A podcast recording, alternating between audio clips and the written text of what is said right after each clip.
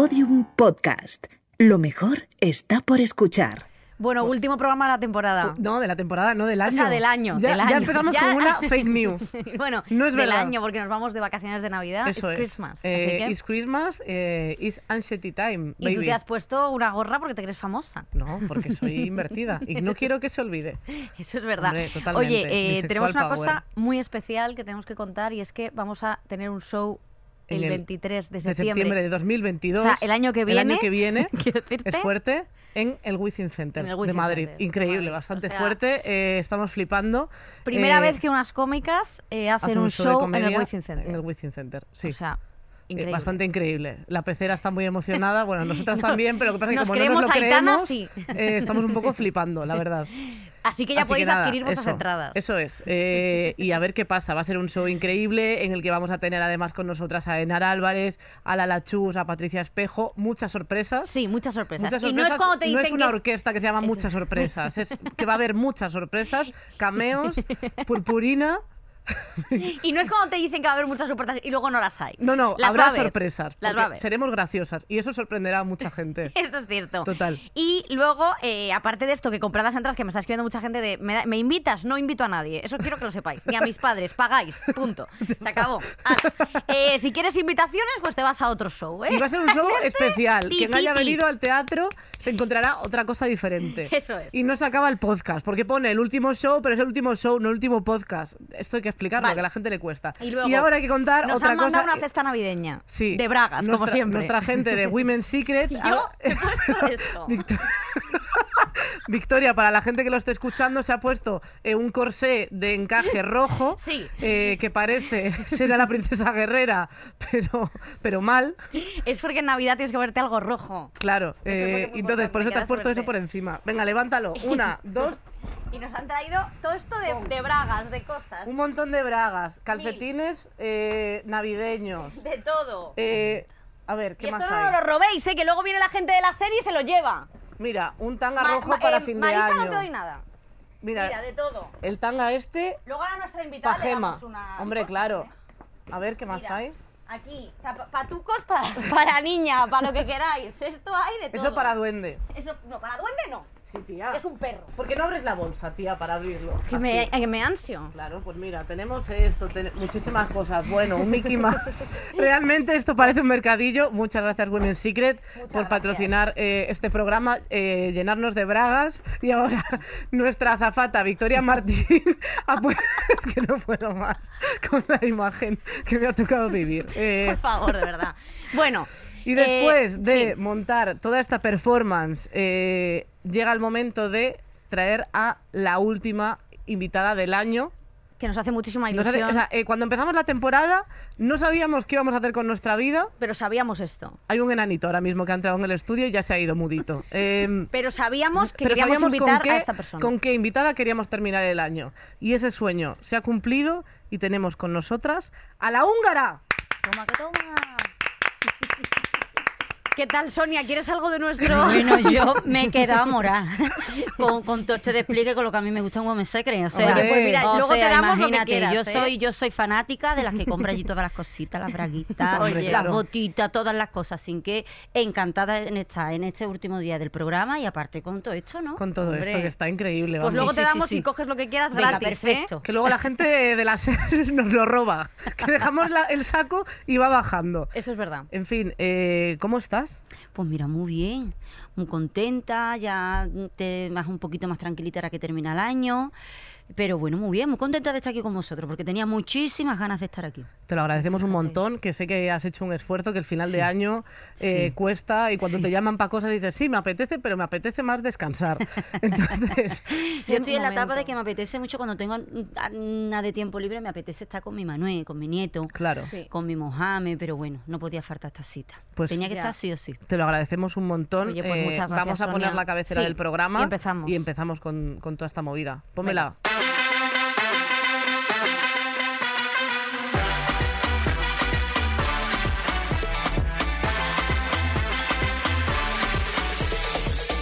Estirando el chicle El programa que hará ricas a Tronchi y Monchi. Bueno, esperemos Bueno, a ver, que lleguen esos billetes porque estamos esperándolos como agua de mayo. totalmente. Yo vamos, que me cague el dinero encima. No tengo ningún tipo de problema. Como una Eh, paloma.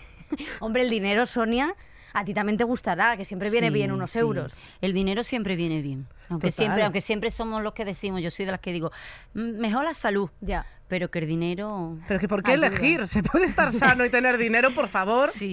Pe- es más, para mí es más importante la salud, pero sí que es verdad que el dinero es muy necesario y es muy importante. Hombre, totalmente. ¿Tú qué le pides al 2022?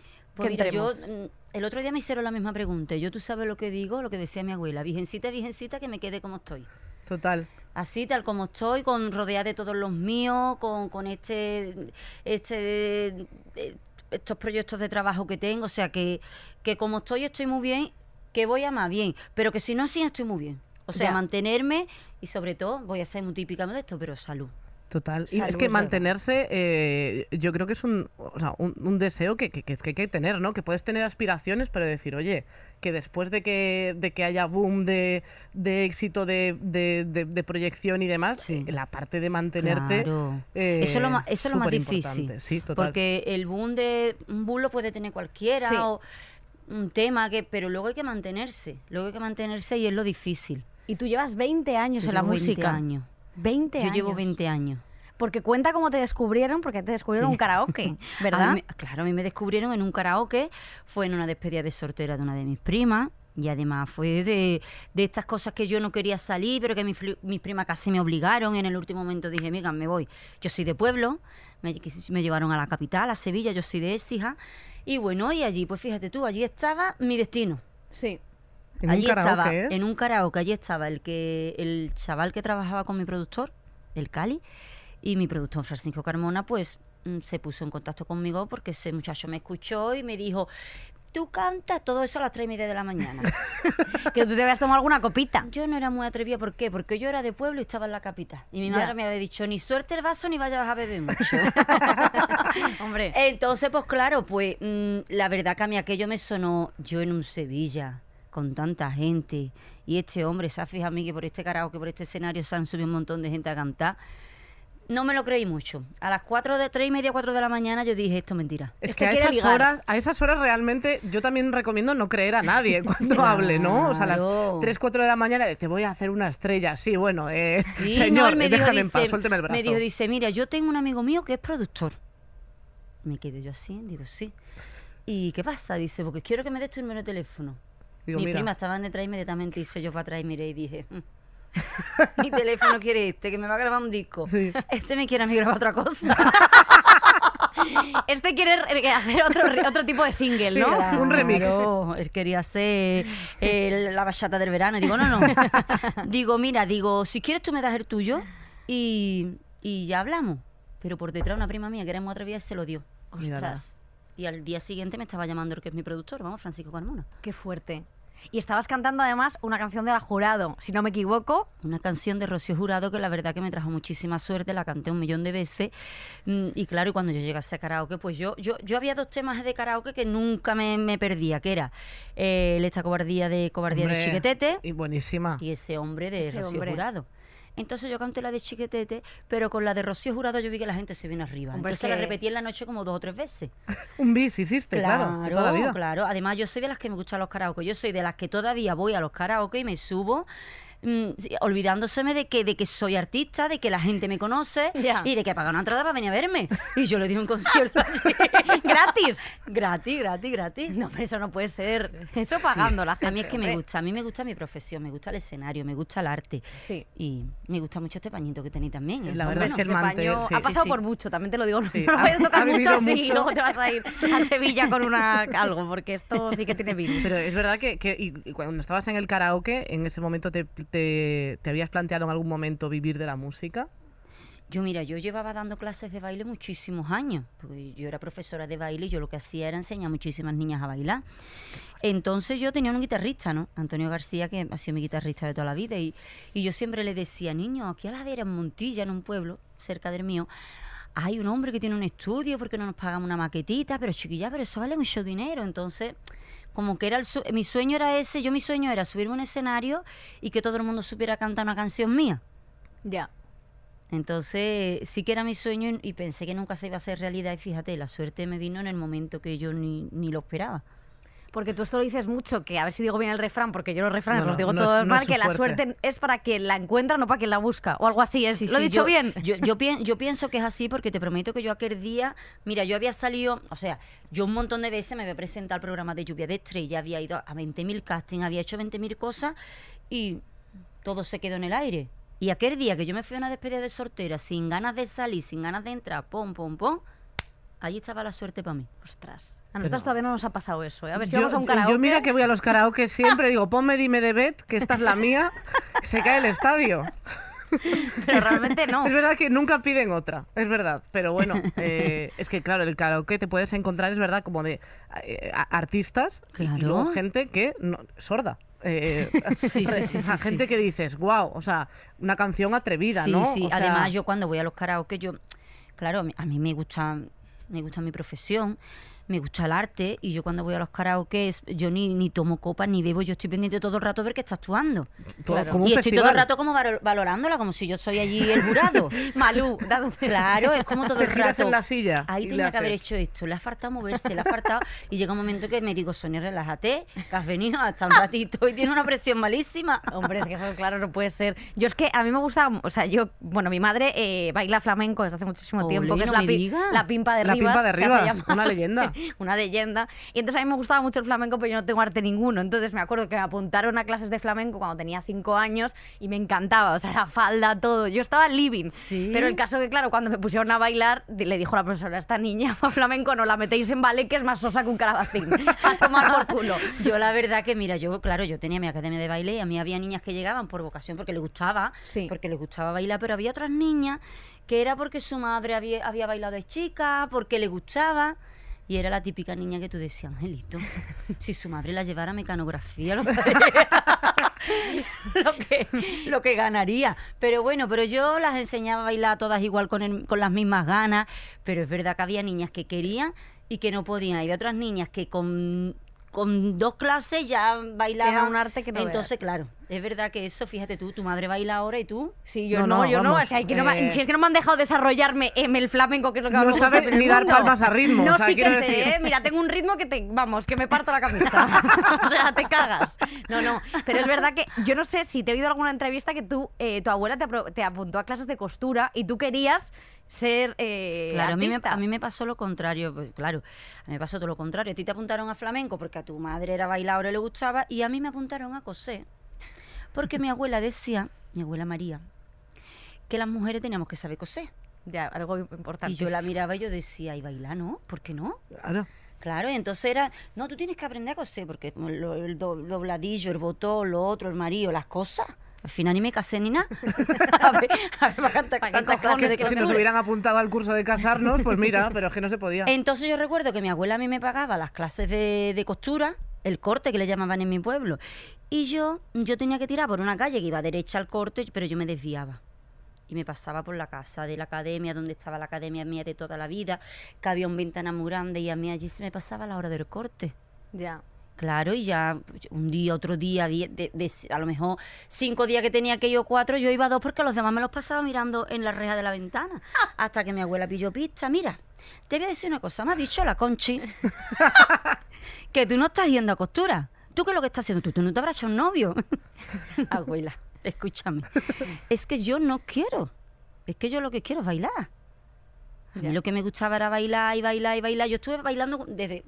Empecé muy chiquita, pero luego tú sabes las cosas de las niñas, que ya hace la comunión, pero vamos, mm, yo empecé chica, chica, chica, me, me enseñaron las cuatro sevillanas y yo desde chica yo sabía, además, yo no jugaba con mis amigas a nada, yo jugaba a ser artista. Yo tenía una amiga mía que es bailadora, Rosy La Chana, entonces yo le decía, venga, vamos a jugar. Ahora tú eres la artista y yo la presentadora.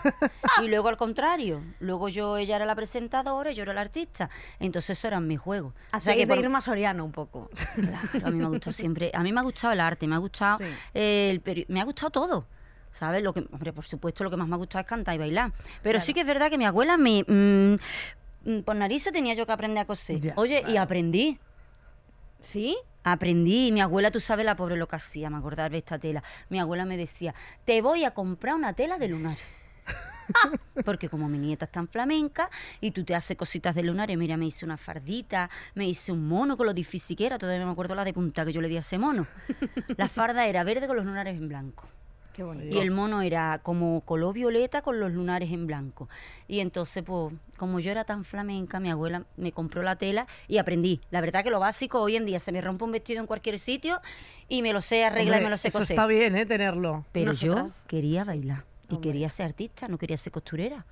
Hombre, normal, porque Hombre. es que, no- es que esto, esto de que nos enseñen a coser. Pero en- fíjate, yo tengo una Sí, yo mi hermana, sí. mi hermana de mi alma y de mi corazón y de mis entrañas, pues ella sí que era costurera. Hmm. Y sí que le encantaba coser y ella decía que coser le relajaba. Y ella era una costurera de, de escándalo. A no ser que ella tuviera un mal día y a lo mejor ya te decía, "Mm, nena, eh, cóseme estas cortinas y te las dejaba un poquito más cortas, pero porque ella a lo mejor tenía un mal día. Esas son las costureras buenas, que son buenísimas de pronto y de pronto un día te hacen un...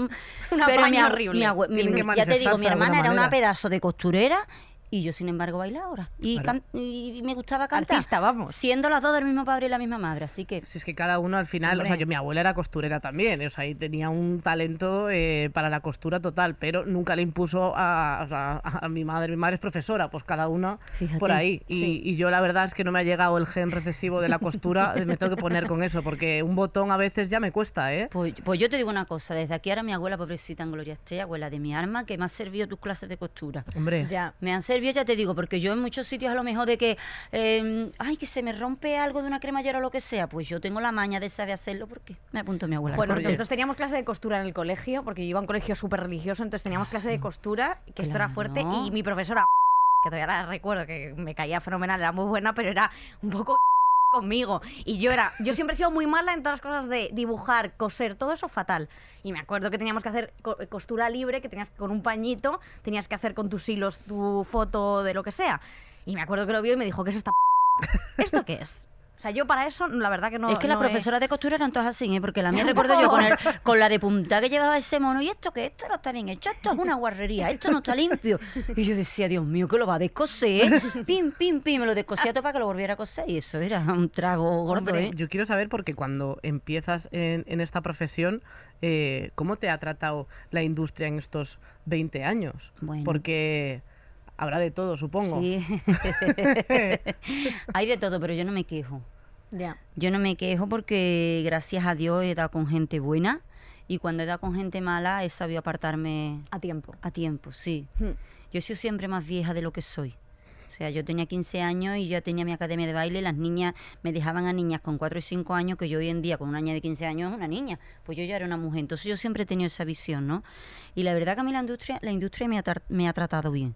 Y ya te digo, cuando algo he visto yo que no me ha cuadrado, he dicho, eh, vámonos que nos vamos. Sonia, que aquí ya no pintamos nada. Sí, que lo has sabido ver. Sí. Porque tú con 15 años fuiste madre. Sí.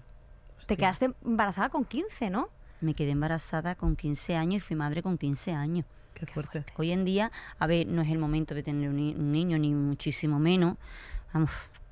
Pero sí que es verdad que hoy es lo mejor que me pasó tener a mi niña, porque ahora somos dos amigas, ahora ya soy abuela, soy una abuela joven. Claro, porque es eh, que tú tienes, eres súper joven, es que tú eres claro. jovencísima. Tengo los que tengo. Pero claro que me No refiero que al. No me, no me importa decirlo. Mira, yo tengo 41 años, tengo un nieto de dos años, que es mi vida Si es entera. que- que... me vuelvo loca cuando mi hija me lo deja. Y entonces, ¿qué es lo que pasa? Pues que yo estoy súper contenta y súper y súper feliz, ¿no? De, de haber sido madre. Porque ahora, si yo me tuviera que poner ahora a ser madre, Es que ahora Es la que, gente es eh, madre con tu edad. Pero, pero aparte es Claro, como es- de, ¿en qué momento te pones? O sea, No, con, no, mira, con el trabajo ayer que me tienes. decía la chica que me alza a mí la- las uñas, me decía, hay que ver, tengo 36 años, quiero tener un niño, pero no veo el momento. Digo, momento de tener hijo nunca vas a tener. Ya. Nunca lo vas a ver. Así que piénsatelo, porque, claro, yo qué te voy a decir si yo fui madre con 15 años. Yo, yo con 25 ya lo tenía todo hecho. Es que claro. ya tenía dos niñas en el mundo. Pero sí que es verdad que las niñas que nos están escuchando hay que estudiar, hay que divertirse, hay que vivir la vida, que hay tiempo de todo. Y si, bueno, si te pa y también para las niñas que por cosas de la vida eh, te ves en un embolado tan grande como yo me vi con solo 15 años, también se sale adelante porque para eso están eh, las madres que son un apoyo grandísimo y, y de todo se sale. O sea, yo, yo, yo apoyo a la que no, a la que con 15 años, porque claro, hay que estudiar, hay que formarse y hay que vivir. Pero a la que por lo que sea le pasa, que también Ya. es algo que, que se, se- se sabe llevar y se debe de llevar bien. Pero porque tú además no dijiste nada, tú esto lo has contado, que tú te callaste. Pero, Pero ¿cómo, ¿cómo no dije? ¿Pero cómo fue eso? Vamos a ver. Pues Sonia. yo, mira, ¿Cómo yo pudiste ocultarlo? ni lo sé. A ver, sí que es verdad que mi madre mm, de entonces no, no soy yo ahora. claro. ¿Vale? Porque yo, mis niñas, claro, yo, mi Laura me quería a mí engañar con cuatro tonterías y le he dicho, a mí me vas a engañar, si por donde tú has pasado he pasado ya hace dos días. Pero claro, pero mi madre era otra, otra crianza, eh, tú sabes, el tabú ese de que hay cosas que no se tocan o que no se hablaban con las madres. Entonces yo, eh, a mí me faltó la regla y me faltó y me faltó. Yo, mi ignora- también, las niñas de ahora de 15 años no son la, mi No, no. edad, mis 15 años de entonces. Claro. Yo los cuatro o cinco primeros meses yo decía, nada, me va, me va, la regla seguro que me va. y tiene ya mi Laura las manitas y todo. Estaba dando patadas y tú, bueno, pues ya Claro. vendrá. Bueno, ya bajará. Estaré un poco nerviosa. Ya Ento- bajará. entonces eso, que, que la edad de entonces no es la edad de ahora, de las niñas de ahora. Y fui madre con 15 años, no dije nada. Sí que es verdad que yo todos los meses a mi madre le decía, eh, mamá, me tienes que comprar compresa, que estoy con la regla. O sea, que tú tenías eh, debajo de tu cama a lo mejor un cargamento de compresas como si tuvieras yo tal pérdida de como orina. esto, que terminaba el mes, pues las tiraba, porque Claro. no las utilizaba. Es verdad que eras una, una, una niña muy vieja, en el sentido de, de que no te pillaba nada. Tenías toda la performance Pero montada. fíjate tú, pero, pero también eh, fui una... A ver, hice algo que yo ahora me pongo a pensar, digo, qué tontería si mi niña iba a salir. Ya. Total. O sea, que por mucho que ocultaras. es un, proble- un problema para la Sonia del futuro. La de ahora, la de ahora está pidiendo compresas a, a su madre y en, en nueve meses ya veremos. Eso es lo que yo pensaba, yo decía, ¿por qué me voy a comer yo ya la cabeza si tengo nueve meses, no?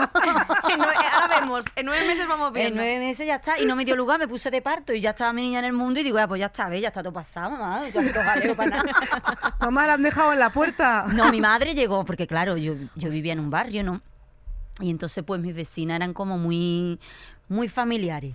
Y entonces, pues, yo me puse mal a todas las vecinas entrando. Mi hermana, ay, que a mi hermana le dado un dolor, que no sé lo que tiene. Y yo, ay, que es que me duele. Y mi vecina, eso es que te dado la apendicitis. Y la otra, que era más vieja y que ya me había observado a mí las hechuras, esa está embarazada. Todo eso, mis vecinas, todas discutiendo en mi casa. O sea, tú, tú delante y ellas en, en una rueda de prensa delante Claro, de ti. y yo en diciendo, ese momento que digo, ay, pero es que me quiero ir al bate. Y mi vecina, no, la que decía que yo estaba embarazada, no, que va a echar niño al bate. Y la otra, pero chiquilla, pero si lo que tienes es un dolorcillo que se sido el apéndice. ¿Tú, ¿Tú qué has comido hoy? A ver si la niña comió habichuela, la dándolo de gases. Total, que con las mismas, mi vecina la otra bajó. Venga, que nos vamos en el coche. Íbamos, mm, vamos, yo en el coche con mi vecina, mi hermana detrás con el vespino, siete otras veces, las vecinas las que no tenían coche andando porque vivíamos muy cerca del hospital, aquello era una feria. Porque claro, mi madre estaba trabajando porque mi madre limpiaba escaleras y mi madre no estaba. Entonces a mí no, la niña de la no la podíamos dejar sola. Se presentaron todas allí. Cuando mi madre, porque antes no había móviles, ahora pegas un telefonazo, oye, mira, pero antes no había móvil, entonces imagínate, mi madre llega a la casa y la niña y las vecinas, que ya sabían que yo había parido. Mi vecina, la niña, chiquilla, ¿dónde está la niña? Vete para el hospital, que la pasa mi niña, no, que la dan dolor que le dan dolor del apéndice. No sabemos si es el apéndice. Mi madre, la pobrecita, llega por ese hospital. Ay, mire usted, a la del mostrador. Mire usted, mi niña está aquí, que le dan dolor. Claro, el hospital fue un revuelo, ya todo el mundo sabía que había una niña con 15 años que había dado a luz y que no sabía ni qué iban a hacer. O sea, que mi niña vino sin nada al mundo. Ya. Entonces mi madre que entra y la, y claro, y allí todos iban tirando la pelota. Yo no le doy, digo, yo no le digo esto a la madre. La del mostrador, la de recepción, sí, sí, pase usted para adentro. La última sala, la enfermera, sí, sí, para adentro. Y todo el mundo diciendo, "Ahora tú cuando la madre se entera. Allí ya mi madre le tenía el carrillo preparado por si le daba algo. Entonces cuando mi madre llegó y le dijo a la de la puerta, la de paritorio, claro, mi madre ni le leyó que aquello era paritorio ni nada. Mira, llama, mire usted, que vengo mi hija que es que la dan dolor muy grande, que me han dicho que viene con el apéndice. Y le dice la, la enfermera, un momentito. Va por mi niña, se la saca, le abre la puerta y le dice, aquí tiene usted el dolor de su hija. Dos kilos novecientos. Mentira, dos novecientos pesó mi Sonia Jara, dos kilos setecientos sesenta. Y mi Ostras. madre se queda así. No sabía. Claro, es que, es que Claro, Pues esa es mi vida, yo todo lo he hecho así de tremendo. Tú lo has- pero al final, claro, pero aún a- y has salido adelante perfectamente, pero has, has empezado como al revés. Sí. Tú has empezado por el final. Empe- empecé al revés, claro, Hmm. empecé al revés. Y sí que es verdad que ahora lo cuento, me río con vosotros, pero fueron días Hombre, duros. claro, hombre, claro. claro, claro. Fueron días duros porque lo de mi madre ya estaba pasado, pero ahora ya tenía que decírselo a mi padre. Ostras. Claro, y ya te digo, y mi padre llegaba y allí nadie se atrevía a decirle nada. Las vecinas, "Shh, chitón. Ve al hospital que a la niña la pasa Y tú, y tú diciendo, bueno, voy a esperar un año y medio y que se lo diga a la niña. Decirle, estos muñecos nuevos son tan realistas, ¿verdad? Sí, ¿Eh, además, mira, ahora que dice muñeco, yo recuerdo la primera noche en mi cuarto, o sea, todavía con mis muñecas colgadas, claro, un cuarto de niña, un ¿no? cuarto de niña, y yo recuerdo, me recuerdo yo allí, en la habitación, con mi niña en el cuco, y yo mirándola, me miraba, me miraba a mis muñecas y decía que esto es para toda la vida. Fuerte. Que esto no se apaga. Eh, fue algo mm, Fuerte. duro, porque claro, yo tenía 15 años. Total. Pero bueno, tuve a mi madre siempre, que mi madre es una fenómena. Ya. Y yo me levantaba para darle un biberón y mi madre se levantaba cuatro veces. O sea, que mi madre ha estado conmigo para todo. De hecho, tú le preguntas a mi Lauri y su abuela de su arma es su abuela de su arma. Claro. Ya, claro. Pero claro, es que yo era una niña y mi madre, no es que yo no quisiera, es que mi madre no me dejaba. Es que ella se hizo madre de mi Lauri. Claro. Era madre, madre de las dos. Tú Hombre. déjame, ella le preparaba el bibi, ella esto, ya lo otro. Y yo miraba cómo lo hacía mi madre, porque claro, yo era primeriza y con 15 años. Ya ves. Entonces tú le preguntas a mi Laura y para mi Laura mi madre es lo más grande que hay en el mundo y en el planeta entero. Jo, pero qué guay que pudieses contar con el apoyo de tu madre Sí. en Total. ese momento. Sí. Porque Es que la verdad, que es que las madres... La- o sea, las mi madre, madres. yo ya te digo, mi madre fue lo más grande, lo más grande, lo más grande, porque es que ella no me dejó en ningún momento. Además, no me ningún reproche, oye, por lo mejor me podría haber dicho, oye, pues no voy a... Bueno, la- las dos sabíais lo que había. Era Claro. como de- ella también sabía que, hombre, no, no era claro, tu porque mi padre, cuando ya se lo dije a mi padre, era con mi padre, ¿y tú cuál le ríe la gracia a la niña? Mi madre decía, ¿qué le digo? ¿Qué le digo? Si es que ya, ya está aquí. Y mira qué cosa más a- bonita. qué vamos a hacer? Claro, ¿Qué vamos a hacer? Entonces yo, mi madre... Pero eso sí que es tirar para adelante, ¿eh? Total. Y en medio de todo esto, porque eh, fue después lo del, lo del karaoke. Te- o sea, lo Claro, temporalmente. ¿no? Claro, Entonces, claro, claro. Claro, es Claro, después de todo esto, ahí. yo ya te digo, yo ya con mi niña, yo es que no salía pena. Yo veía como mis amigas se iban, pero yo no iba a ningún sitio porque yo tenía a mi niña. Claro. Entonces aquel día me fui al karaoke de rebote y de rebote estaba allí mi suerte. Ostras. Fíjate tú, además yo recuerdo que cuando ya Francisco Carmona se puso en contacto conmigo y ya me quiso grabar disco y grabar la maqueta y demás, yo, le, yo no quería que él supiera que yo tenía una niña. Porque yo era tan antigua que yo decía, ahora va, va a decir este hombre, claro, ahora con una niña, ella no va a poder venir a cantar. Entonces yo, pero con la, mi Laura ha sido siempre muy pipirichi, muy pipiola. y una de las veces que llamó este hombre a mi casa, cogió ya el teléfono. Eh, hola, mira, mi niña ha sido siempre muy vieja, mi Carmona, mi productor. Hola, mira, estoy preguntando, Sonia, ¿está ahí tu hermana? Y se pone, no, Sonia no, Sonia es mi madre. Y yo le decía, ¿quién, ¿quién eres? Mamá, el Carmona. Y yo, pues mi madre dice que no. Yo, pues me está diciendo que me calle. y ya le co- cogí el teléfono, lo corrí y le digo, ¿tú por qué le has dicho a ese hombre todas estas cosas? que Le ha dicho, se pone, mami, le he dicho que eres mi madre, ¿eh? Porque ha dicho que era tu hermana, porque mi niña ha sido siempre muy redicha. Ya. Muy redicha. Y ya me llamó el Carmona. Oye, cuando me vas a decir que tiene una niña, digo, tú sabes, lo voy dejando, lo voy dejando. No me habías preguntado tampoco. En eso yo me veo un poco en ti, porque a mí muchas veces cuando me pasa un problema lo que hago es decir, bueno, para la victoria del futuro. Y, el problema, el, el problema, El problema aquí. encima de tu cara ya. en- Sí, pero hay cosas, mira, por ejemplo, eh, mm, tú tienes un problema que a lo mejor dices, pues tengo que solucionar esto. Y Sí. está bien que tú te comas la cabeza para que para allá. No te estoy hablando ahora ya del embarazo ni de algo claro, tan claro, fuerte claro. y tan serio como es lo mío. Pero sí que es verdad que yo tengo esa filosofía de vida, que yo a lo mejor mm, tengo, oye, pues necesito esto para este día y no lo encuentro. Un jersey amarillo para el día y no lo encuentro. Pues, no es que están agotados, déjalo que seguro vi al final. Oye, pues mira que ha venido alguien, a- ahí tienes un amarillo. Hay que pensar así, hay que pensar en positivo y en que todo va a salir bien. Que las cosas llegan. Exactamente. Total. Y si no, pues ya se verá. Claro. Pero a mí de base, yo estoy muy pensando todo el rato, Yo todo sí. va a ir bien. Yo también. todo va a ir bien. Hombre, eso también, eso es muy importante, lo de todo lo va a salir bien, Pero todo que va a es salir verdad, bien. o sea, es como de al final de todo, todo va a ir bien. Vosotras, eh, eh, el- concepto este de, de- de tirar para adelante, Sí. ¿cómo lo lleváis? O sea, en vuestra vida, cuando os tenéis que enfrentar, ¿os habéis visto en algún momento como atrapadas? Eso, sin llegar a un, a un extremo eh, así de hay una cuenta atrás. eh, ¿Cómo habéis resuelto un problema, Vicky? Tú, por ejemplo, que eres una persona que resuelve los Yo es que no me conflictos. enfrento. Genial. A mí me revi- hasta que me explota en la cara. O sea, quiero decir, o sea, yo voy tirando, tirando, Yo- yo como si no existiera, Ay, y ay, cuando ay. ya me revienta en la cara, pues digo, bueno, pues vamos a gestionar esto. Ahora sí hay que gestionarlo. Ahora hay que hacerlo. Eso, yo soy igual. Yo siempre he sido Yo esa gente que es que el año que viene en tal fecha tengo esto, no yo digo, pero ya te estás preocupando tú. pues te queda un año de comerte la cabeza, déjalo, déjalo, que ya vendrá y ya tranquilamente y al final lo que tú dices, cuando ya te explotas la cabeza, cuando tú dices, ah, pues ahora me voy a preocupar porque es que me ha explotado.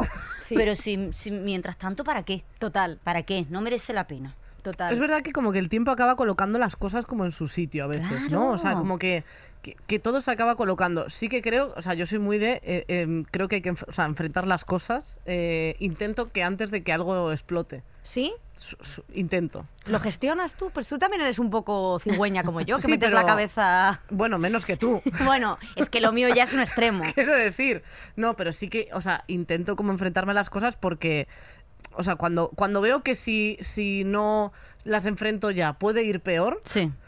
en ese caso ahí digo, vale, hay que actuar. Y yo no, yo no pienso así. Tú, ¿Tú? piensas que o lo enfrento puede ir peor. Yo pienso, verá tú cómo se soluciona, relájate.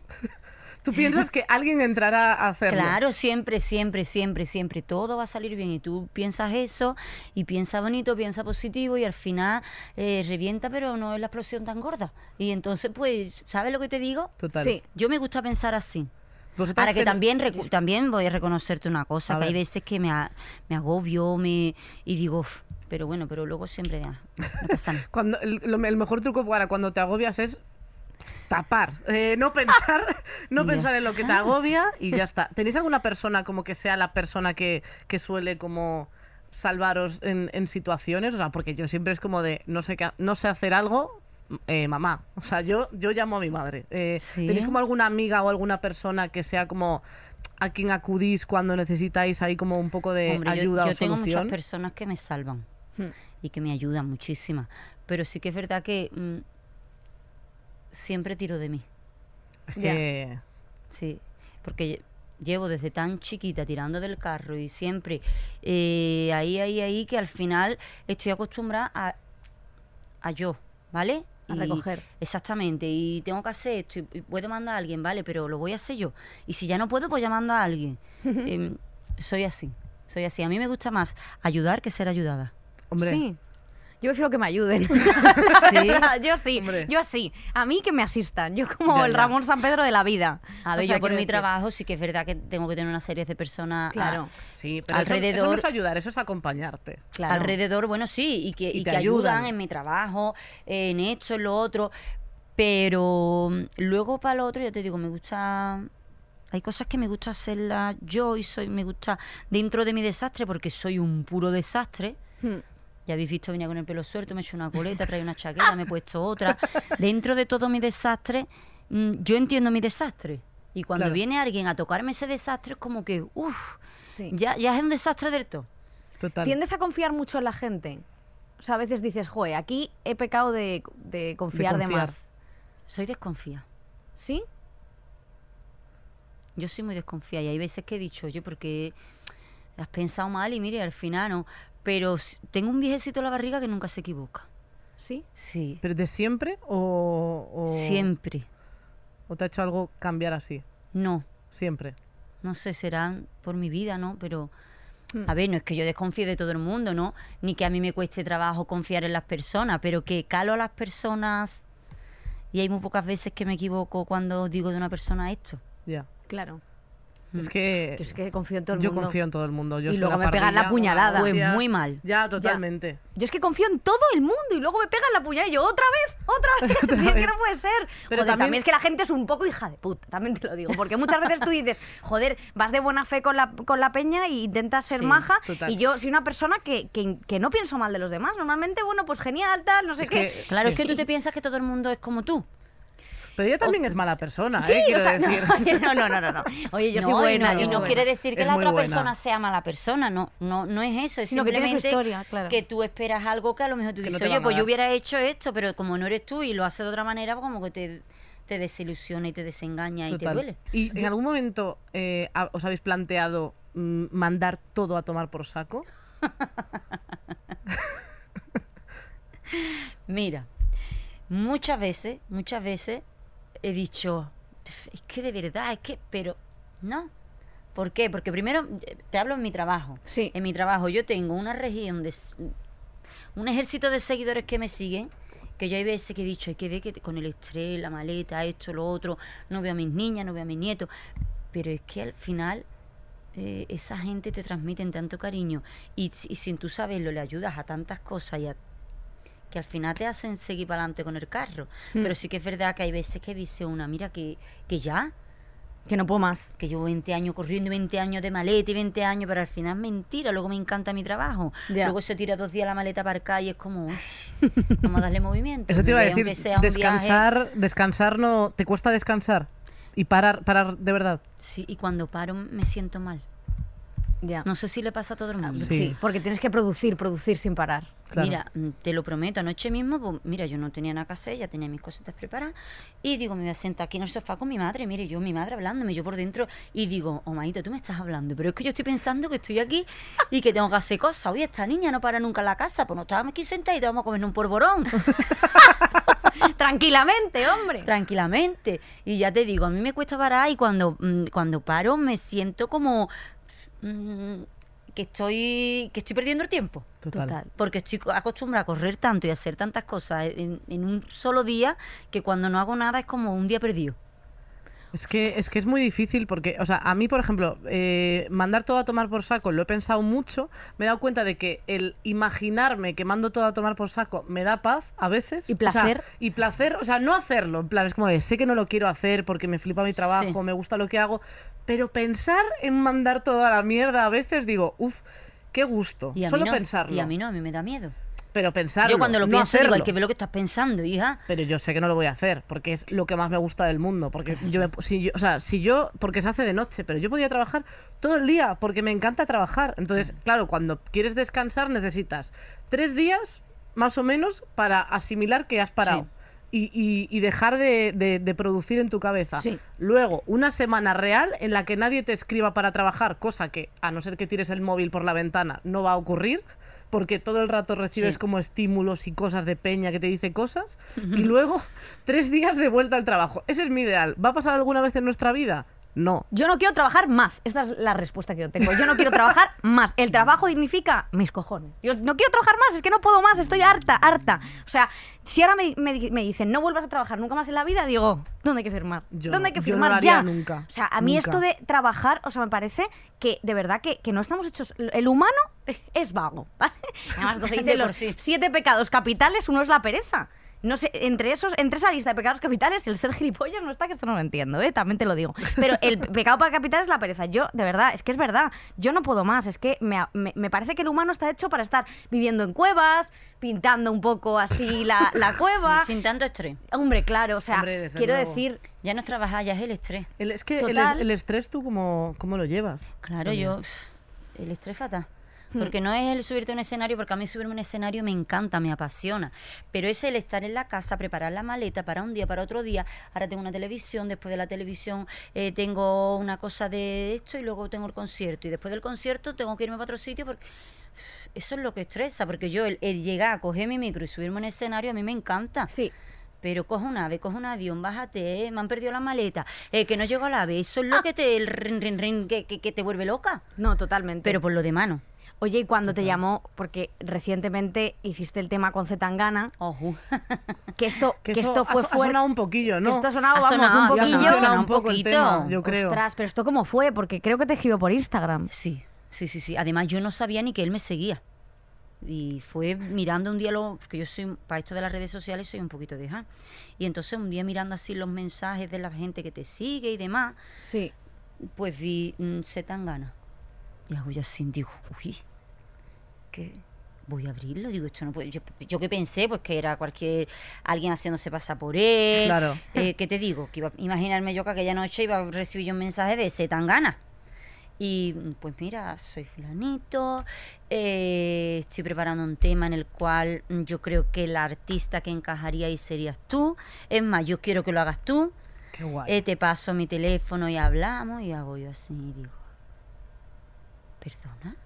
Inmediatamente cojo el teléfono y le digo a mi sobrino, Javi, ven a mi casa ahora mismo. Tita, ¿qué te pasa? Digo, que venga, que me ha escrito tan gana. Y me dice, ojo, mi tía. Tita, que tú no entiendes el Instagram, ¿cómo te va a escribir tan es otro que está ligando, como el del karaoke. que quiere tu número. mira, que eso es cualquiera que quiere tu número o algún fan y le digo, Javi, te estoy diciendo que tiene lo de verificación, que es tan gana y se pone, tita, pero que eso a lo mejor no te habla él, es otro que... se-". Bueno, tú puedes venir a la casa, niño, un momento, porque mi, mi sobrino es fanático de Tangana. Y cuando viene se pone, tita, ¿qué es el Tangana? ¿Qué te ha hablado? Claro, él ya vio que el que seguía, que el que él seguía. Y nada, y yo pues con todo mi arte le puse, ay, cariño mío. Después de verificar que eres tú, Ay, cariño mío, que yo no me puedo creer que tú me hayas escrito, no voy a querer yo grabar un temita contigo. Ahí tienes mi teléfono y llámame cuando quieras el otro día. Y yo digo, perdona. Claro, yo guardé su número y cuando hago así digo que me está llamando tan gana. Y la verdad que para mí, para mí que... A ver, yo llevo muchos años en esto, pero a mí no se me ha quitado todavía esa cosa de, de, de- de ser fan de otros artistas. claro. Ya, o sea, ¿Vale? claro. Es que no- Yo cuando llego a los sitios la gente, ay, lo que mi, mi niña te escucha, no sé qué, yo digo, es que eso es lo que yo siento cuando veo otros artistas. A mí me cuesta trabajo ir a cualquier festival o cualquier cosa que haya más artistas y no sacar el móvil y hacerme una foto, Claro. Porque yo me considero fan de, de algunos artistas y además de la, de la fanática. Hmm. Entonces, claro, cuando, cuando yo de pronto eh, eh, se tan ganas se pone en contacto conmigo, yo tengo que venir a Madrid a conocerlo y a grabar el tema, yo flipé. Ya. Claro, yo, había yo estaba acostumbrada a verlo, había grabado él con, con Natina Tacha, con Becky G, y yo decía, por Dios. Yo pensaba que yo cuando llegara él me iba a recibir en una limusina, yo qué sé. Hombre, pues tú mil veces mejor que Natina que- Tasa. Con todo el respeto a Natina Tasa, también te lo digo, ¿eh? A mí sinceramente. me encanta Natina A mí me encanta también, me ¿eh? encanta. Entonces para mí fue, eh, yo, yo jugaba en otra liga y de pronto pues me vi, pero luego como él me lo ha hecho tan fácil, es, él es tan, tan buena persona que es lo primero que debe de tener un artista, ser una buena persona. Luego tan profesional, tan artista, tan coco, pues la verdad que me lo ha hecho muy fácil, porque la verdad que yo cuando fui a grabar el videoclip, fíjate tú con lo que yo soy, ¿no? Que yo soy una polvorilla. Y yo, pues claro, tenía los típicos nervios de que no era un videoclip mío, ni iba a colaborar con fulanito de tal, iba a colaborar con una persona que yo sabía que su música llegaba mucho más allá de lo que llegaba la mía, Ya. Ya. ¿vale? Y entonces eso me puso un poco nerviosa.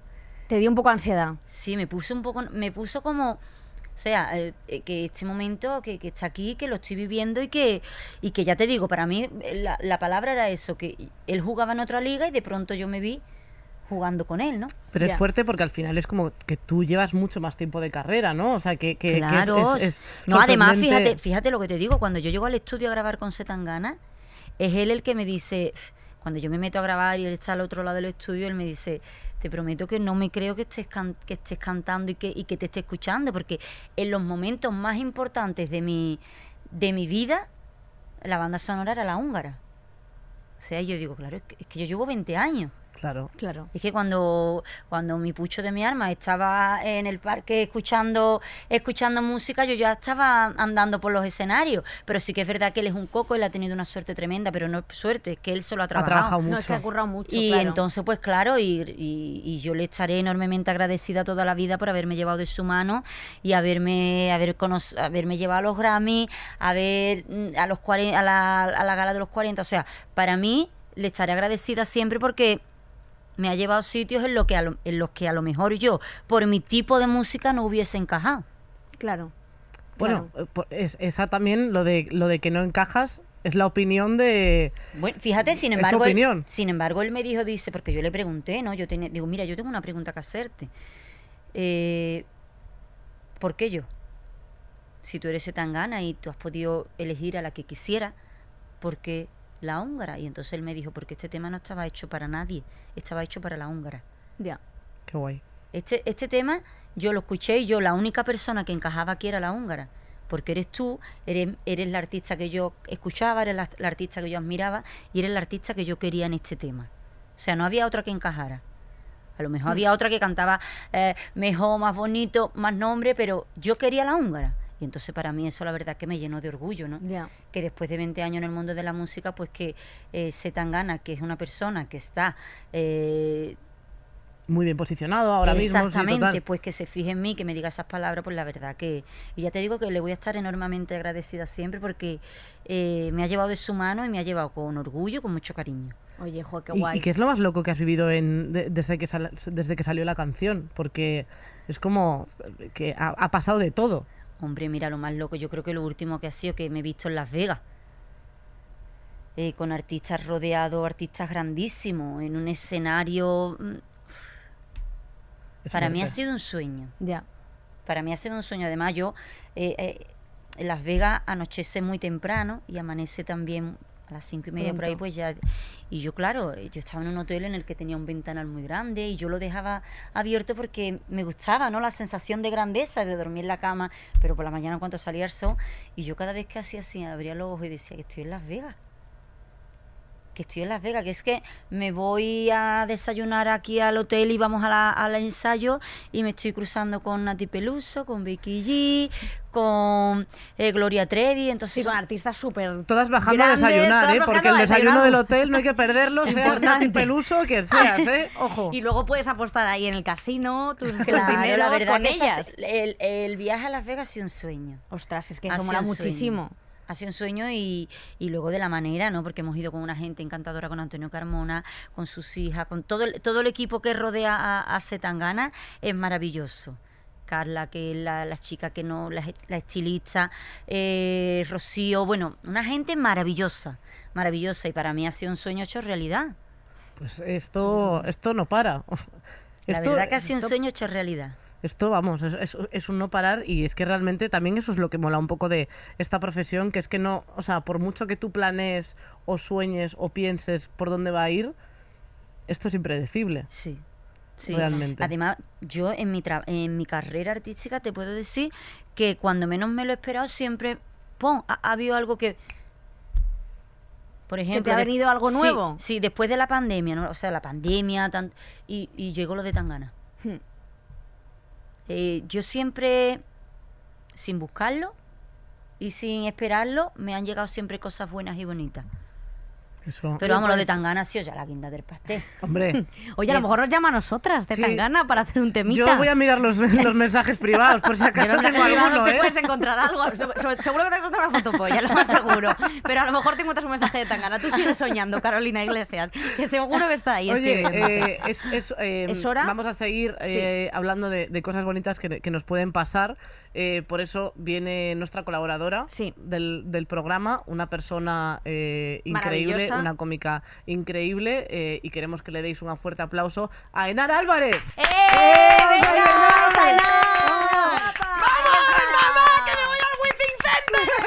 ¡Oye, oye! Por fin estoy donde me merezco, macho. O sea, tenía que ser. Tantos gracias. años y por fin tienes el escenario O que te sea, mereces. tantos años, porque aquí estábamos hablando de tirar para adelante y tal. Mi vocación de siempre ha sido eh, la de ser el centro de atención. O sea, quiero decir, mi vocación era como tú estás diciendo, lo de ser artista, no sé qué. Yo pensaba, madre mía, cuántas cosas he intentado hasta que me han funcionado de los chistes y he dicho, pues venga, para adelante. que además estoy pensando, cuando vaya al Wizzing, no pienso hacer ni un chiste, solamente voy a perrear y que me vean 9.000 personas mover el culo. En plan, No hace con- falta más. O sea, de O sea, verdad que no, no, no, no, no. se nos pide mucho Yo lo más. haría no. también, pero, pero- Vamos, pero tú el fíjate. público no lo quiere. No me hace falta ni que me llame Daddy Yankee para cumplir mis sueños. O sea, ya está, ya con vosotros ya tiro para adelante. Es fuerte, ¿eh? Es que es súper fuerte. Es fuerte. Es que es súper fuerte. ¿Qué nos vienes a contar hoy de tirar para adelante, tía? Pues mira, lo primero es que me he venido a trabajar con una almorrana así de grande. o sea que tengo el ojete que parece la boca de Donatella Versace. Yo mismo hago así y me hacen descuento en la tienda. O sea, si esto no es tirar para adelante, que me he venido a trabajar. Claro, si estoy de pie. Eso O no, sea, tira parece que tienes venga, que, yo lo vea. parece que tu ano acaba de ir a Carla Barber. Eh, te lo juro, o sea, en vez de ojete es el ojo de Quique San Francisco. O sea, o sea Pero bueno, que tenemos un artista de renombre aquí delante. Bueno, pero esta mujer del tendrá morranas alguna vez. ¿Yo qué, qué queréis que haga? Ella lo mira, no, no la sufras en silencio ni en... Pero no la tengo, mi hermano. No, no, tengo un escroto en el culo ahora mismo. o sea. Por eso no te vas a sentar, porque no puede. Claro. La húngara no caga, por favor, os lo O pido. sea, Un respeto No, a nuestra eso sí lo hago. Lo que pasa que lo que yo de esto son flores, no es otra Claro, cosa. eso es. Cada una. Bueno, yo, Yo también. bueno es que Sale te tiras un poesía. pedo y huele a emoal, la verdad. Bueno. La más guarra de España, Enar. Eso sí que es verdad. en fin, eh, estábamos hablando de eso, de tirar para adelante. Claro, tú fíjate si tiro para adelante. Y también estabais hablando antes de tirar la toalla, de si alguna Sí. vez habéis decidido Mandar mandarlo todo a mierda. tomar por culo. A ver, yo hace muchos años, tampoco tantos, eh, hice un podcast con otras dos chicas. Sí. Correría el año 2018, más Sí, o tú menos. das el año, si total. Sí, sí, el año. Y digo, ¿por qué estás Miki con la mano No, porque me huelo Vale. la historia. Hice un podcast con dos chicas, ¿no? Y, y entonces nos mandaron, bueno, nos dieron un horario muy guay, en verano a las 6 de la tarde, que se iba a poner para todo el mundo en una cadena muy importante. Venga, Enar, cuenta, ¿Y cuenta. qué pasó? Me tienes que Entonces, bueno, nos dieron el horario y nos dijeron que teníamos que hacer un piloto. Y que después de escuchar el piloto, pues que hablábamos y tal. Entonces nosotras grabamos el piloto. Lo grabamos, lo entregamos. Y el señor que mandaba en ese momento nos llama al despacho y nos dice que vayamos, que nos quería comentar unas cosas. Y yo, como tengo el ego bastante bien puesto, yo pensaba que me iban a decir, guapa reina, es la mejor, Claro. mejor podcast. Eso siempre Suelen llamarte a un despacho Yo siempre para así, decirte que eres la mejor. Hernán nunca pensando que le va a ir mal. No, no, no, no, claro, yo además con el pedazo de piloto que habíamos hecho, yo llego así y se queda así el señor y le digo, bueno, ¿qué, qué, tal? ¿Qué te ha parecido? Y se queda así el señor y dice, no, no tiene gracia. Nada más así, ¿eh? Ostras, qué de, duro. ¿Perdón? Y dice, mira, yo os voy a dar una- un consejo que creo que os puedo dar para que el podcast mejore, que es que no habléis entre, entre vosotras. Yo, ¿Cómo? ¿perdone? Entonces. O sea, un programa, imagínate que estáis vosotras tres aquí. Hablando cada una, pero de una movida no, diferente. Que no habléis entre vosotras. En plan de, yo sé que lo intentáis. Yo sé que intentáis hablar con vosotras para que tenga gracia, pero no, no lo conseguís. Y dice, y, además aún peor, parece un gallinero Ostras. Y vuestras voces no se diferencian las unas de las otras. Bueno, esto pasa en este programa también y va para adelante, ¿eh? O Pero, sea. tía, ¿cómo no se van a diferenciar las voces de las unas de las otras? Como si fuéramos los ladridos de un perro. En plan, hijo de puta. O sea, es como de tú has- o sea, no nos- como no has escuchado a las mujeres en tu vida hablar, ahora escuchas hablar a igual. tres y te crees que hablan las tres iguales porque Hombre, no, diferencias nuestros tonos de voz. O sea, tú fíjate a dónde estábamos llegando. Y yo así. ¿Pero qué está diciendo este desgraciado? Bueno, cuando yo ya estaba completamente vapuleada, o sea, echando sangre por la nariz, todavía cogió un folio y me dice, os voy a explicar por qué no tenéis gracia. Y entonces... Y saca la Biblia, o sea, hace así como un pergamino. os lo saca. juro. O sea, sacó un folio y os explicó por qué no teníais gracia. Hizo una cruz, Una cruz en un folio. así en un folio, ¿vale? Está haciendo una cruz para Nos la hizo gente. una cruz así. Os podéis imaginar una cruz, Sí, realmente. sí, bueno, una cruz, Una pues, cruz. que- que- Pues católicos y apostólicos aquí. Como la de todos, vale. Jesucristo, vaya. Hace la cruz y nos empieza a decir, mira, el público de esta cadena está aquí. Vosotros hacéis gracia más o menos para la gente que está aquí. Abajo, O sea, para gente abajo de la cruz. Pero esto así, ¿eh? Que ahora me dan ganas de, de decir, mira, ¿ves el centro? Éxito y billetes, aquí estoy. Aquí estoy sin vergüenza. Ahora mismo. Pero madre mía. Bueno, o sea, que es que fue, os lo juro, un vapuleo que yo no he vivido una cosa igual en la vida. Y ya para rematar dice, pero tranquilas, ¿eh? Porque madera hay. Yo creo que mejoraría mucho si metemos a un cómico. Y yo, Claro, un señor para que arregle, la, para que arregle la- el desaguisado que teníais vosotras, pititutis. Hombre, Eso claro, lo que tiene que ser, hombre. no, no, es que yo estaba tan flipada en esta reunión que no dije nada hasta este momento que con el labio así, ¿sabéis cuando vas a llorar? Se te Que te tiembla el labio así. Pues me acuerdo que con el labio así dije, por encima de mi cadáver. o sea, era como... O sea, lo que tú quieras. Pero aquí no entra un señor porque quemó un edificio. Entonces, Y tengo una almorrana y puedo utilizarla.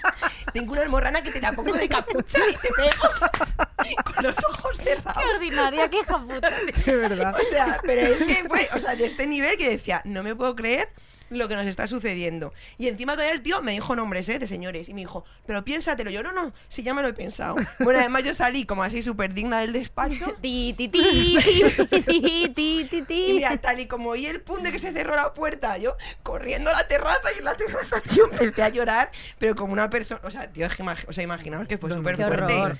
Y yo llorando así y tenía que grabar otro programa en este sitio, en, esta, En este mismo- lugar. en este mismo lugar.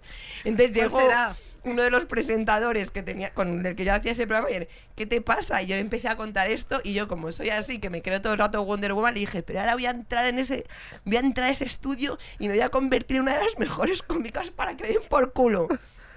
Y así ha sido. Está, muy bien. Ole, ole, ole. Ole, ole. Esto me hace recordar una entrevista reciente que tuvimos Carolina Iglesias y yo, que fue la peor, la peor cosa que nos ha pasado en nuestra vida.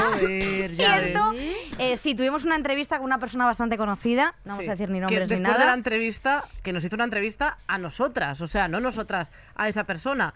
Eh, después de la entrevista de una hora y media nos dijo, por cierto, ¿cómo os llamabais? Y era como... No, eh, nos dijo, ¿quién es Carolina y quién es Victoria? Sí. Y yo estoy a punto de decirle, mira, soy Carolina, y te voy a meter una pedazo de hostia.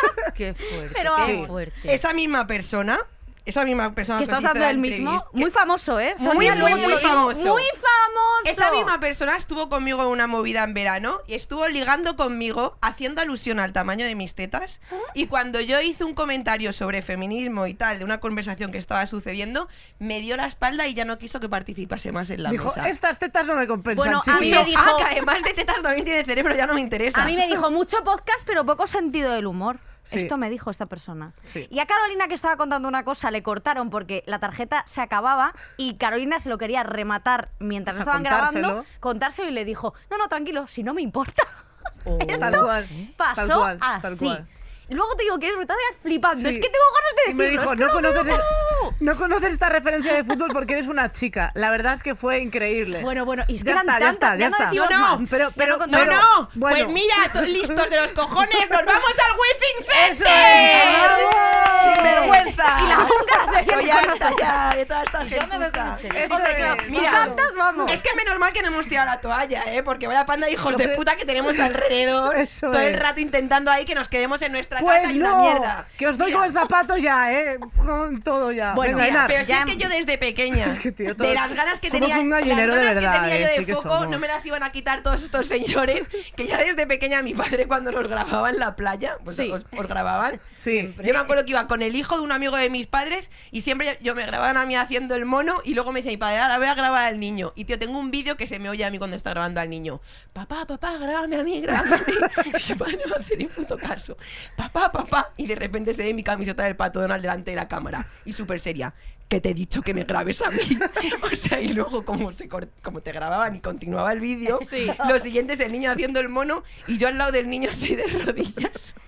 O sea, de Muy, muy Solamente. bien. Y, y así Enar, es Enar. La protagonista de todas las historias. Claro que sí. Se creía este, el otro maroto, el de la moto, que iban a poder con nosotras. Vamos, Pues no, No, no, con nosotras no puede nadie. Eso No, es no, así. desde Sonia, luego. esto es muy importante para las niñas que nos están escuchando. Eso. A que es muy importante seguir para adelante aunque Siempre. intenten hundirte. Siempre. Total. Siempre, aunque tú lo has dicho, aunque intenten hundirte. Y tú sabes la satisfacción de que luego lo consigue y diga, ¿ahora qué? ¿Ahora qué? Buah. No, no, ¿Eh? no. Es Pero que muy mira, importante, a todas las niñas que nos están escuchando, hay que seguir para, para adelante, aunque haya gente que no confíe, que no crea en ti, que no, no, no acepte El lo que tú hagas. Siempre, siempre, siempre, siempre hay que seguir adelante con tus metas, tus ilusiones, tus proyectos y tus sueños. Eso es. Y Y que nadie te hunda. Y que el nadie te el hunda el dibujo. centro, el centro, éxito, éxito. Muy bien, madre Y mía. nada, yo lo único que os iba a decir es que yo creo que ya lo único que nos falta es eh, un esclavo. Tía, No, eso ya, el mercantilizar con seres humanos ya lo hace Verdelis. No, pero escúchame, de verdad. A mí me, yo recibo muchos mensajes, pero como creo que ya vamos regulinchi de tiempo, ¿no? Solamente yo recibo muchísimos mensajes, pero ya para despedirnos con uno, podemos tener el nuestro, chicas, es lo Claro único que, que nos sí, falta. En por mil supuesto. anuncios, en mil anuncios, he encontrado anuncios de esta gente. El que más me gusta, ahora nos lo pondrán ahí. El titular es: Eres una triunfadora, destroza tu cerdo. Y él te dice, pues, las cosas que. para que- pa, pa joderlo. O sea, pa, pa No, no, no, es tu es esclavo tu esclavo. O ¿Qué sea? Babe, Babe el cerdo es él. Sí, sí, Él sí, mismo. sí, sí, cerdito él valiente. mismo. Él lo único que quiere es que una mujer triunfadora le mande cosas. Por eso digo que es lo único que nos queda, que nosotras podemos tener uno que está en mira anuncios y yo con esto ya pues me despido. Oye, pues mira, Un yo WhatsApp un le, voy a, le voy a mandar a esta persona. Increíble. Oye, increíble, Enar. Enar, Muchísimas gracias por no tu intervención. Eh, ahora llega un momento, eh, primero para terminar, eh, Las bragas de las Sonia. bragas de Sonia. Te la Eh, saco ya. Sí. Eh, por favor, eh, pedirle las bragas a la húngara es un sueño que no Bueno. sabía que podía cumplir y lo estoy bueno, cumpliendo. yo traigo una braguita. Como yo soy muy flamenca, Bueno, de lunares me encanta. blancos y la braga negra, ¿eh? Las tengo en blanca con lunares en negro. La tengo roja con lunares siempre. Una braguita de lunares de Además, mira que bien viene con el decorado. Es que realmente queda, vamos, pero mira, estas braguitas me gustan porque a mí no me gusta ni el tanga hombre, no. Ni la braga de abuela. Esto es un brasileño Que te recoge un poco. que te recoge, Que te que, te, recoge hace, que te hace un culito buenísimo. increíble. Vale, y son muy cómodas. Mira, lo mismo me contrata el Woman Secret para que yo haga un... Hombre, pues que ya Eh, tienes aquí mercado que no veas. hombre. Estas son, además estas bragas tienen historia porque yo cuando voy a sitios así, yo tengo una, yo tengo un problema, no es un problema, una cosa, ¿vale? Cuando a mí me gusta una braga y la braga es cómoda, porque para mí la braga tiene que ser cómoda. Importantísimo. Es verdad que todas las mujeres tenemos braga para dormir, las bragas de dormir, las bragas de diario, las bragas de si una va a lo que va. Yo esas las tengo guardadas.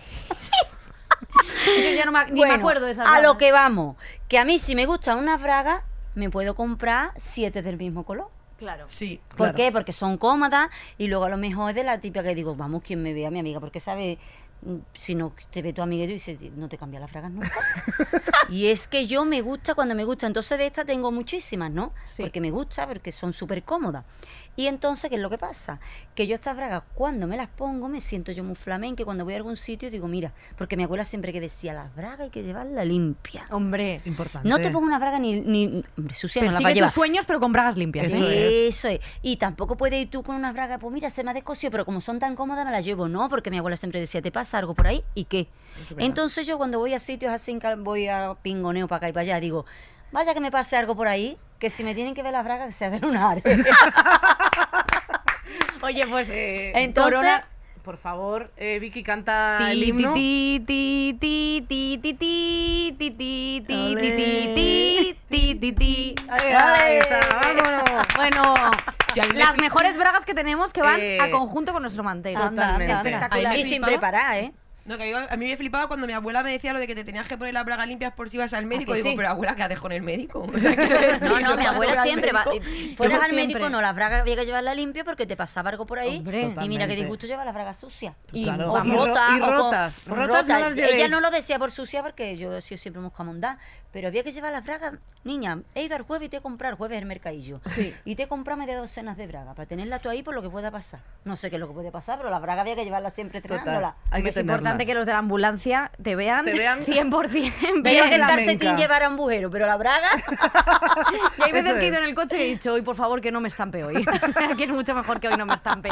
Bueno, y ahora vamos como, a cantar. Como es Navidad, Bueno, como es Navidad, casi Navidad, se que Merry las Christmas a Navidades. todos. Es verdad, felici- o sea, felici- Eh, feliz Navidad a la gente que nos está escuchando. Vamos a tomarnos un descansito de unas semanas. Volvemos pronto. Sí. Tenemos que descansar para que no nos dé un jari. Eso Eh, es. hay que descansar con la familia, que estéis muy felices, que os pase rápido la cena de Y Navidad quiero con la decir familia. una cosa, las abuelas y las madres no solo hacen la cena de Navidad, quiero Muy decir, bien. Antonio, levántate los huevazos del sofá Sí. y ponte a hacer la cena y pon, Y la, pon la mesa. y Que no recógela. so- Hombre, que el Muy cochinillo bien. eres tú. Eso es. el cochinillo. Así que bueno, ya está, Eso esto es. tengo que decirlo. Ya Marisa está. está. de acuerdo conmigo, ¿eh? Y a toda la Sí. gente eh, del colectivo que todavía no lo contaba a su familia, si no se lo cuenta esta vez en Navidad, no pasa nada. Ya se lo contáis en otras, no sintáis tampoco la presión, Eso que no es. pasa nada, ¿vale? Ala, Así que ya totalmente. está. Y ahora yo os quiero queremos poner muchísimo, una cuidaos y, y ya está. Y a tomar por culo. Y a tomar por culo y feliz 2022. Buenos propósitos, sed mejor persona Salud, o lo que dinero, queráis. amor y, y ya está. Y Eso es. polvorones. Y yo Eh, quiero un barco, a ver si este año me traen. y un barquito para la niña. Venga, y ahora vamos a cantar, Vamos la, a cantar la canción Venga, vamos allá. todas. de la Mari Morena, que esta es hombre, tuya. Hombre, hombre, Hombre. hombre. Verás que somos las menos flamencas de toda la mesa, pero lo vamos a hacer, ¿eh? La Mari Morena, Ande, ande, ande, que es la noche buena. Ande, ande, la Mari Morena. Ande, ande, ande, que es la noche buena. Arriquitao. ande, ande, ande. Muchísimas gracias por escucharnos, os queremos Ande, muchísimo. ande, ande, que la noche Yo también buena. quiero. Ande, ande, ande, la morena. Ande, ande, ande, que la noche buena. ¡Hasta el año que viene! ¡Ay, qué ¡Venga! ¡Feliz 2022! ¡Feliz año! ¡Feliz Navidad! ¡Adiós, hijos de puta! Todos los episodios y contenidos adicionales en podiumpodcast.com y en nuestra aplicación disponible para dispositivos iOS y Android.